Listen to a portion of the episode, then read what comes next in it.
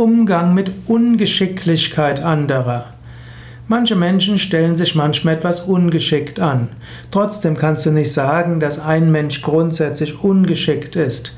Jeder Mensch hat etwas, wo er besonders gut ist, in anderer Hinsicht ist er vielleicht nicht so gut.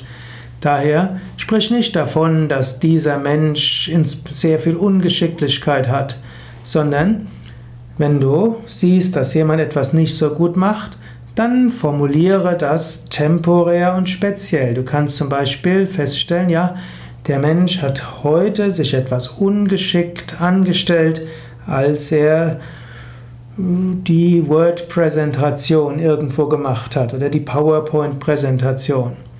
Und dann ist es spezifisch und es ist temporär. Heute bei diesem Konkreten. Vielleicht war er heute Morgen sehr großartig im Umgang mit seinen Kindern. Vielleicht war er sehr gut, als er ein Computerproblem gelöst hat. Vielleicht war er sehr geschickt, als er eingeparkt ist.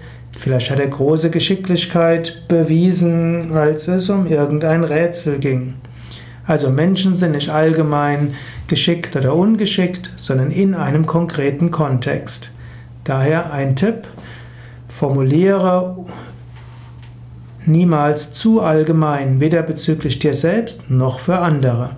Und wenn jemand sagt, ich bin so ungeschickt, dann sage, äh, nicht sage, in diesem Kontext hast du dich eben nicht so gut angestellt.